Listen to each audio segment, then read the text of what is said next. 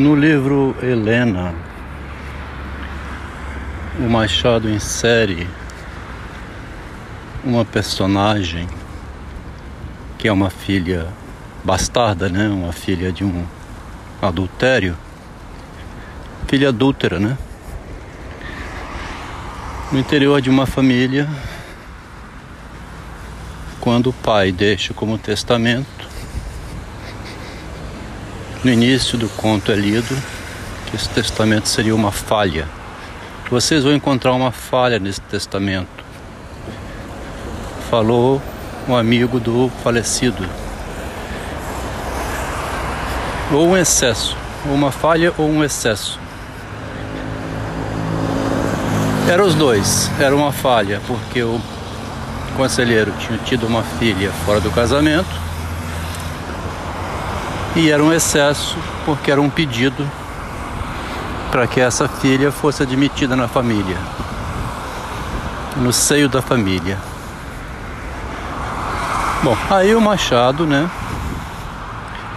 naquele estilo dele, insere na família uma mulher de 17 anos que sabe francês, que sabe equitação, que discursa lindamente, né, maravilhosamente habilidosa nas palavras.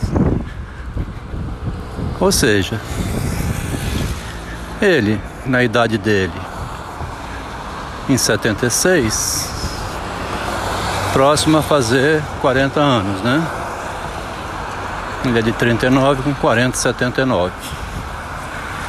Helena é de 1876 ele já percorrido na literatura, faz de Helena é, uma menina de 17 anos como se ela tivesse toda a sabedoria do mundo, né? A Helena seria o próprio Machado, então, né? Dentro do, do conto. Tem um instante em que ela faz o Estácio, né? O Estácio, que é irmão, meio irmão dela. Leva ela para uma caminhada. Caminhada não, uma cavalgada. Ela viu uma senhora de 25 anos passar com dois cavaleiros pela janela. Ela viu. Aí pede então ao irmão para ensinar ela a cavalgar. Ele vai tudo cheio de cerimônia, né? Aí o Machado inclui os termos, né? Como Amazonas, um corpete, peitinho arfante, tudo aquilo que você imagina numa mulher com seios apertadinhos, né? No meio do ensinamento, o, esta, é, o rapaz percebe que ela já era grande amazona. Sabia equitação mais que ele. Aí ele pergunta a ela que jogada foi aquela.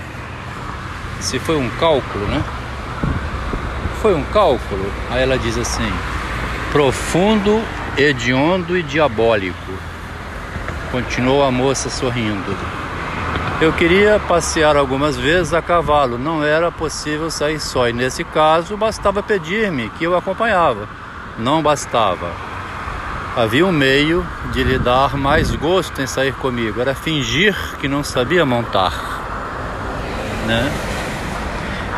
A superioridade de Helena, os recursos filosóficos dela, que Machado empresta a ela, né? Também fazem ela dizer que quer que ele, como geômetra, né,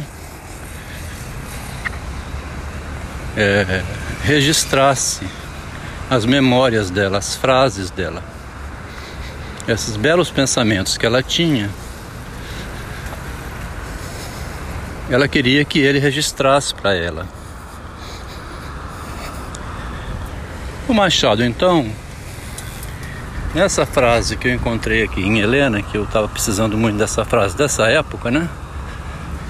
é a mesma frase com que o Drummond condena ele em 1925. O Drummond mesmo já se autocondenava, né? ou se autodenunciava, ou se auto-apresentava como profundo, hediondo e diabólico. Né? Profundo, hediondo e diabólico que ele colocou na boca de Helena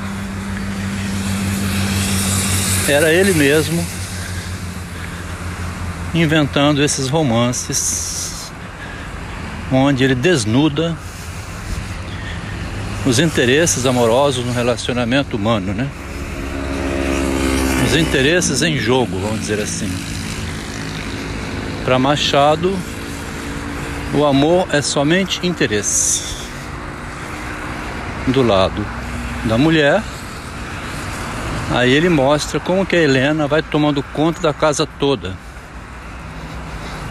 Helena é muito habilidosa, uma estrangeira, né? Indesejada, filha de um namoro adúltero do pai, né? É, desse rapaz com outra mulher. Ela chega e toma conta da área, né?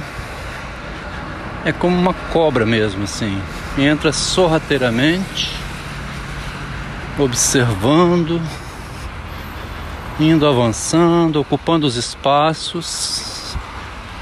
Numa fala mais adiante,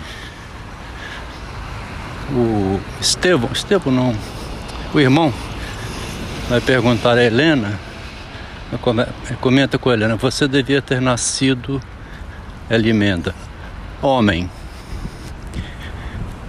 Aí ele conserta um pouco por causa dos recursos do advogado, por causa da filosofia, tudo que o Machado via vai pondo no personagem, né? Quer dizer, o Machado então, nessa hipótese que nós estamos trabalhando nesse, nessa leitura dele, né? uma leitura sintomal, como diz o Althusser, né? uma leitura culpada, uma leitura sintomática, né? Onde você lê sentindo a obra, sentindo-se culpado também por se ver nos diálogos. Esse tipo de leitura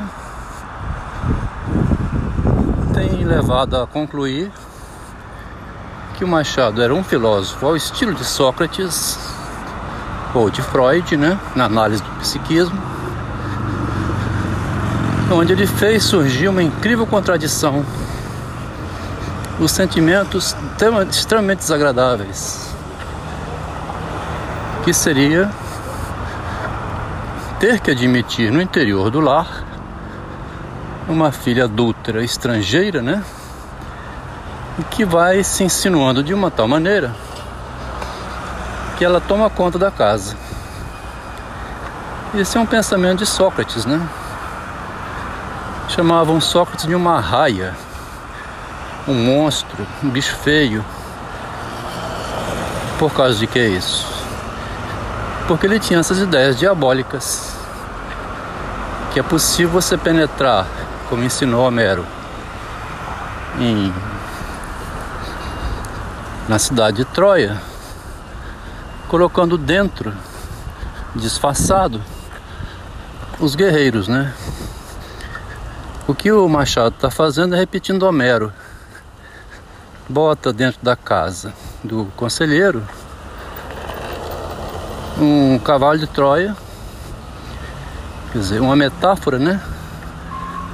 De uma forma de penetrar ardilosamente uma ideia vai se inoculando por dentro, como no filme A Origem, né?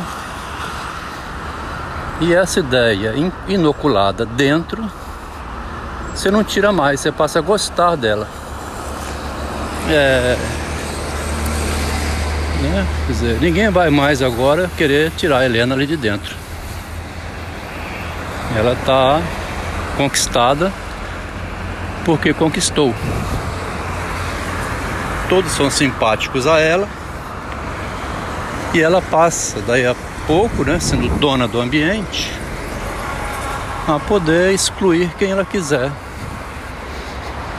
Porque ela é querida, amada, uma pessoa inteligentíssima, perfeita, todos são inferiores a ela.